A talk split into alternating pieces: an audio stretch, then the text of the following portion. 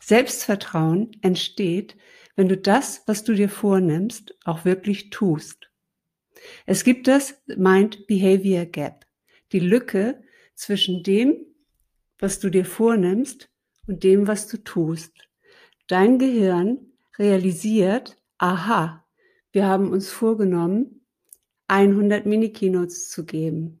Da entsteht eine Verpflichtung, das zu tun. Wenn ich das schaffe, dieses Ziel erreiche, dann schließt sich dieses Gap. Und daraus entsteht Selbstvertrauen als Speakerin.